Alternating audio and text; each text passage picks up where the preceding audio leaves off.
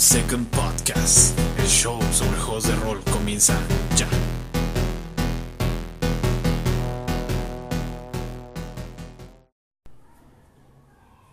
¿Qué hay amigos? Bienvenidos a el episodio número 18 de su podcast Roll por Second o RPS. Yo soy Irving Morales, su host y anfitrión, dueño y todo lo demás de esta plataforma dedicada a lo que más amamos, los tabletop RPGs. Ah, bastante contento de estar en este próximo episodio, en este nuevo episodio. Eh, ha sido una semana bastante dura, un día bastante pesado, pero nada que una buena IPA y una noche de sueño no puedan curar. Eh, hoy vamos a hablar un poquito acerca de algo que he estado refiriéndome bastante durante otros episodios o incluso a la hora que escribo el blog. Y de repente doy por hecho que todo el mundo sabe qué significan estas siglas o qué son o ese estilo de juego, pero no debería ser así. Entonces hoy voy a dedicar un poquito el tiempo a explicarles de qué se trata el OSR. Ya lo mencioné un montón de veces, ya lo deberían haber visto también por allí. Entonces, OSR, comencemos básicamente pues por ahí, no por las, por las siglas. ¿Qué significa esta abreviación de OSR?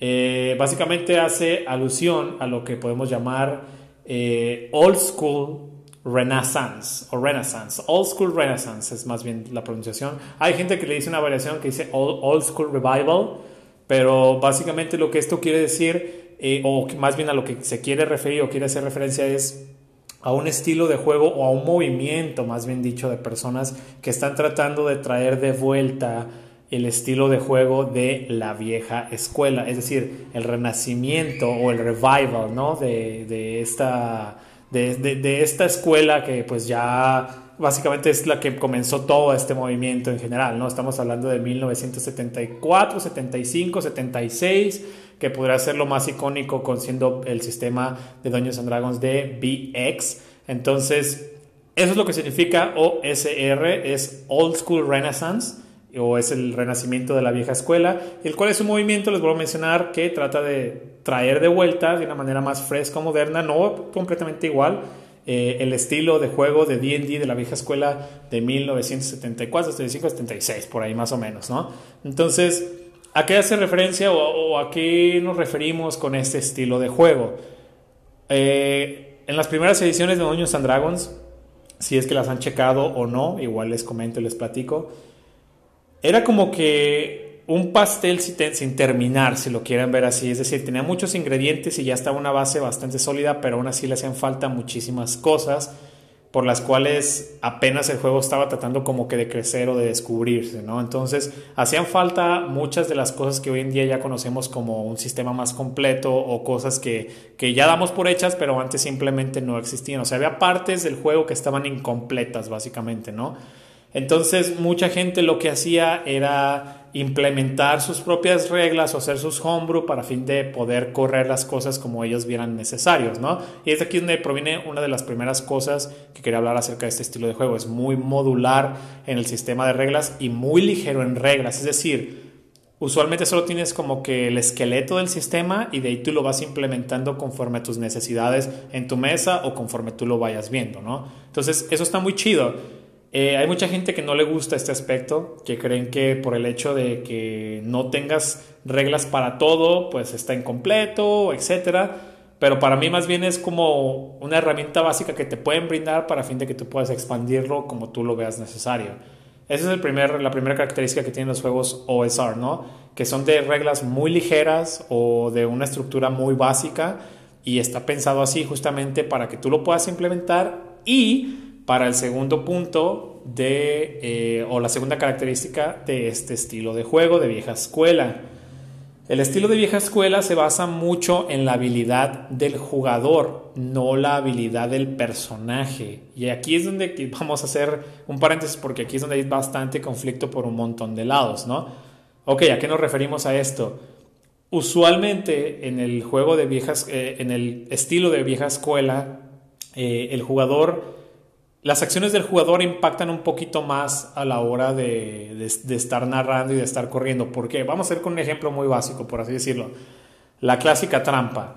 Digamos que eh, en una habitación se encuentra a lo mejor una cabeza de dragón montada en un muro, puede ser que sea de piedra si lo quieren, Y, eh, o a lo mejor puede ser como una especie de estatua, ¿no? Que está montada en la pared. Y a lo mejor en los ojos tiene, no sé, dos gemas de color verde, si tú quieres verlo así, ¿no?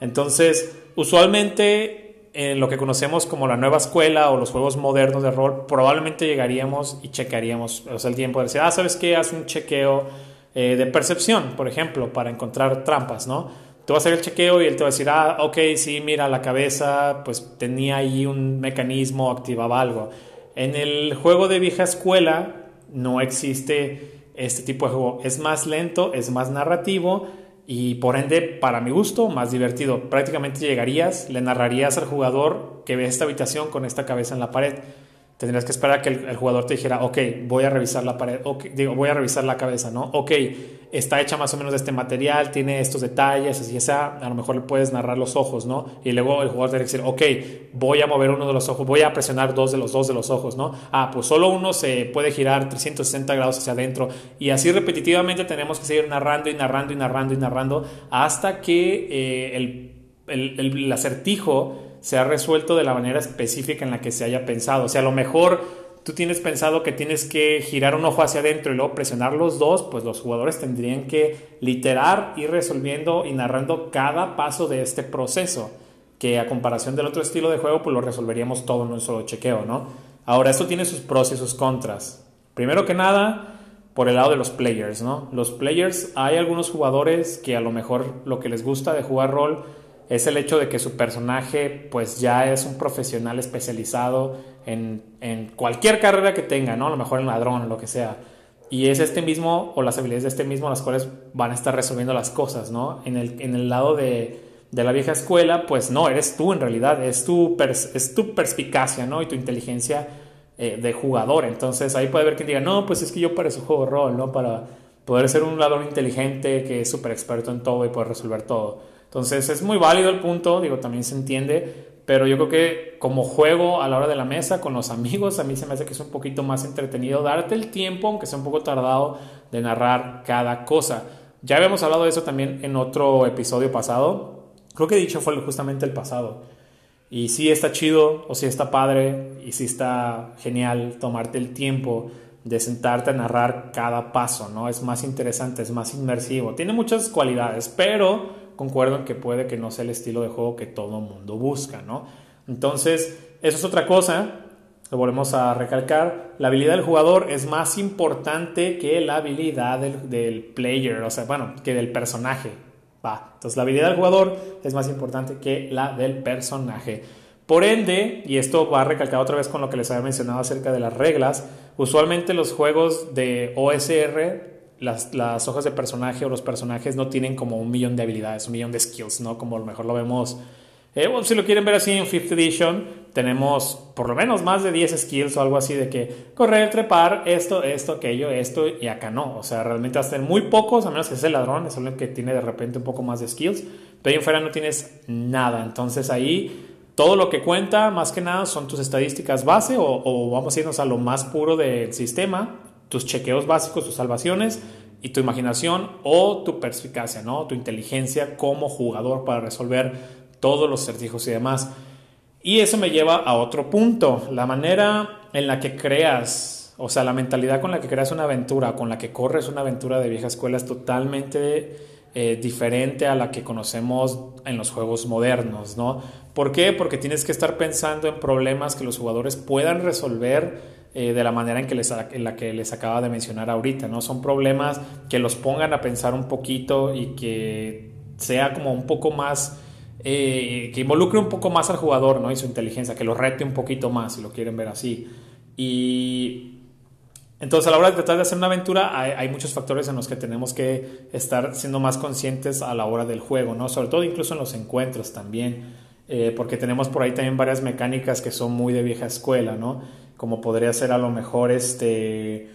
Ah, el chequeo de reacción, es también muy de vieja escuela, de que no siempre los monstruos que vayas a encontrarte siempre van a ser agresivos. A lo mejor de repente vas a hacer lo que llamamos un chequeo de reacción, vas a tirar dos dados de seis caras y en base al resultado es como en el mood en el que está el monstruo. No puede que esté agresivo o no, o buscando, o quiera platicar, o incluso sea amigable. Entonces, eso ya te ayuda a pensar un poquito fuera de la caja de llegar, matar, llegar, matar, llegar, matar.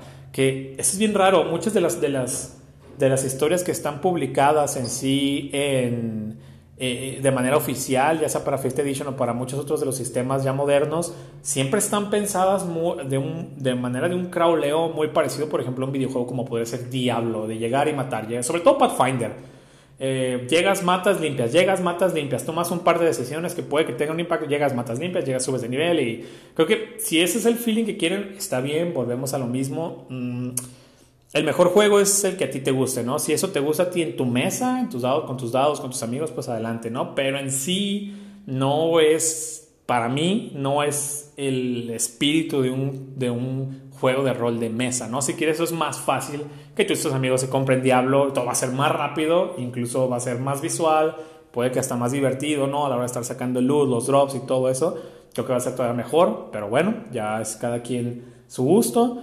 Eh, pero sí, es, eso es, por ejemplo, otra de las características que tienen este tipo de juegos. Entonces, si resumimos un poquito más todo de vuelta, estamos hablando de que son reglas muy ligeras, muy modulares, es decir, tú puedes agregar, quitar o poner cosas, o usualmente vas a necesitar poner o quitar cosas del sistema para que quede un poquito más concorde a lo que tu mesa o tú quieren.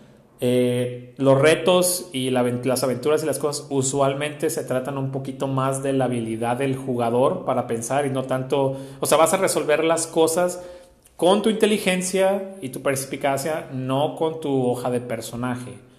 Y pues obviamente el mindset como o la mentalidad que tienes que tener como narrador es totalmente diferente o muy diferente en muchos aspectos a la que conocemos regularmente. Por ejemplo, siguiendo hablando un poquito más de lo de narrador, eh, la mayor parte de los juegos de vieja escuela te dan experiencia por el oro obtenido, no tanta por los monstruos que matas, ¿no? O sea, por lo que mataste. Es decir, sí da experiencia matar monstruos, pero da relativamente poca experiencia en comparación a lo que te da, por ejemplo, sacar piezas de oro de un calabozo y llevarlas a un lugar para hacer algo con esa lana, ¿no?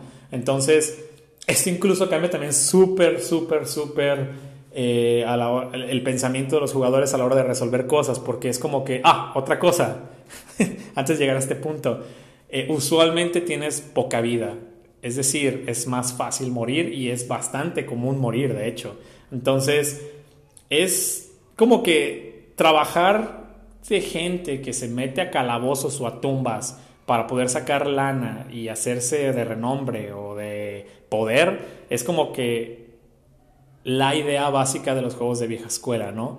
Entonces eres como un donadie que, que de alguna manera logró sobresalir un poquito y ahora estás tratando de meterte a robar cosas de un lugar para sacarlas y llevarlas a otro y, de esa manera eh, pues hacerte de, poder o de renombre, como lo hemos mencionado, ¿no? Entonces Obviamente es uno de los trabajos con mayor este, índice de tasa de mortandad, creo que se dice. Si no me corrigen por ahí, no importa. Entonces e, es, muy fácil que estas personas mueran por estarse metiendo donde no deben, ¿no? Entonces, eh, como mencionamos también de que no, de alguna manera no existe el, skill de percepción, pues es fácil caer en trampas a menos que el sistema tenga implementado lo que podría ser una especie de ladrón básico, ¿no? Entonces sí es muy difícil eh, o, es más difícil sobrevivir que en, un juego de rol moderno. En los juegos de rol moderno tienes a tres salvaciones para no morir, entonces acá no, acá usualmente vas a negativos y ya estás muerto. Y uno que otro que son un poquito más, eh, que te perdonan un poquito más, puede que tengas una salvación o algo así, pero usualmente no. Usualmente son más letales, más rápidos. Y esto justamente me lleva al punto, a regresar al punto que le estaba mencionando, por ejemplo, en lo de experiencia por oro, a la hora que tú vas a, a, lo mejor a un cuarto y encuentras todas estas bestias y a lo mejor ya llevas tú un montón de oro de regreso y las encontraste, te hace pensar, ¿no? Como, ¿realmente quiero enfrentarme a esas bestias o podemos mejor pensar alguna manera eh, de evitarlas, ¿no? Ya sea pues charlando con ellas si es que son inteligentes, tenemos que tratar, ver, o sea, ver la manera de ver si son inteligentes o no, o de escondernos, de rodearlas, de algo. Entonces, esto genera obviamente aventuras más dinámicas y más pues divertidas de alguna manera, ¿no? Porque como no, todo, no todos son este power players y no puedes llegar y solamente matar y matar y matar como en cualquier eh, juego de rol moderno, que supongo que la idea es verse más heroicos Acá estamos hablando usualmente de fantasía un poco más baja y de de una tasa de mortalidad más grande, ¿no? Entonces, eso los hace pensar a los jugadores fuera de la caja. Y eso es, eso es el punto justamente de, de los juegos de vieja escuela, que este feeling o ese sentimiento de constantemente estar en peligro, constantemente poder morir, los hace más entretenidos, ¿no? Además de todas las, mecánicas que les, que les, acabo de mencionar, ya una vez que las conectas todas, para mí es un juego más satisfactorio, más divertido y pues más retador incluso, ¿no? Porque ya no todo es llegar y percepción. Creo que ese es, usualmente a mí la mecánica de percepción creo que se me hace que está, rompe mucho el juego, porque todo te puedes enterar, todo puedes escuchar, todo puedes ver, todo, o sea, es, es una regla muy rota, menos que la o sea, que tú como, como máster, como referee o como juez, la, o sea, la tengas que estar truqueando de vez en cuando, ¿no? Decir, ok, esta vez la encuentras, pero quizás otra vez no, o así. Entonces, hay algunas cosas en, en, las versiones modernas que realmente no van mucho con lo que yo encuentro divertido en un juego, pero volvemos a lo mismo, ¿no? Todo lo que les acabo de mencionar ahorita sobre el, sobre el gusto y demás es desde una vista muy personal, siempre lo digo, pero al final de cuentas el mejor juego pues es el que a ti te guste más, ¿no? En mi caso suelen ser estos juegos de vieja escuela, de OSR, OSR, como le quieran llamar, o Old School Renaissance, o Old School Revival, o renacentismo de la vieja escuela, pero eso es a lo que me refiero cuando digo OSR. Eh, ya para terminar, ya estamos a los 16 minutos, ahora sí nos tardamos un poquito más, pero bastante contento de estar de vuelta, bastante contento de hablar de lo que me gusta muchísimo. Y otra cualidad que tienen mucho los juegos de OSR, que de hecho fue una de las, de las cosas principales por las cuales llegué al género, es su producción de libros. ¡Wow! ¡Qué hermosos libros hacen muchas de las compañías! Independientes, el nivel de detalle, el nivel de diseño editorial. Hay unas cosas y hay unas gemas hermosas que pueden encontrar dentro de este género que de verdad no, no, o sea, las cosas que han producido, por ejemplo, actualmente Wizard of the Coast, ni algunas de las más bonitas, o sea, que hayan producido ellos les llegan prácticamente nada a los talones, ni siquiera en material ni nada. Entonces, tiene mucho que aprender las compañías grandes de, las editoriales más pequeñas o incluso de las independientes sobre este género porque sí producen unas cosas espectaculares. Si no me creen, vayan y busquen, por ejemplo, Silent Titans, que de hecho yo lo tengo en mi colección, está hermoso. Morgborg, que ya es uno de los libros más fáciles de adquirir, baratos y con una, un diseño interior excelente. Tiene tinta fluorescente por todos lados. No, es hermoso. El diseño son Está hermoso, es genial, no les puedo describir, de verdad, búsquenlo.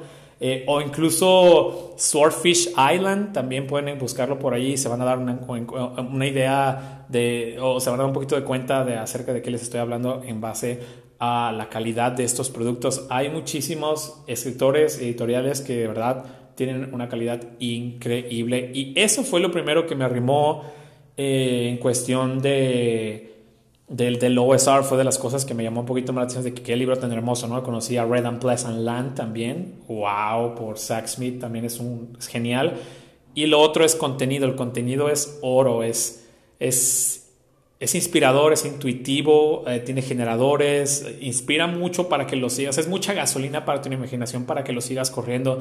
Eh, ese tipo de juegos de OSR. Entonces, a mí me encantan, me fascinan y son mi género preferido de momento. Vamos a hablar de más géneros que todavía quiero que conozcan, que son de alguna manera muy underground o no son muy conocidos. Hoy vamos a empezar con este que es el más popular.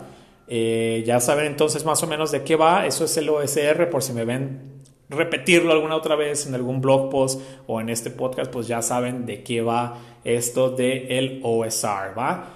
Eh, eso va a ser todo por este episodio. Nos estaremos viendo en el próximo. Espero ya seguir un poquito más con, eh, con pues digamos, la programación que tengo de semana a semana para fin de poder subir más contenido. Si, han estado un poquito atentos al blog, lo han visto más activo. Estoy tratando de estar un poquito más metido, más relacionado, más comprometido, ¿no?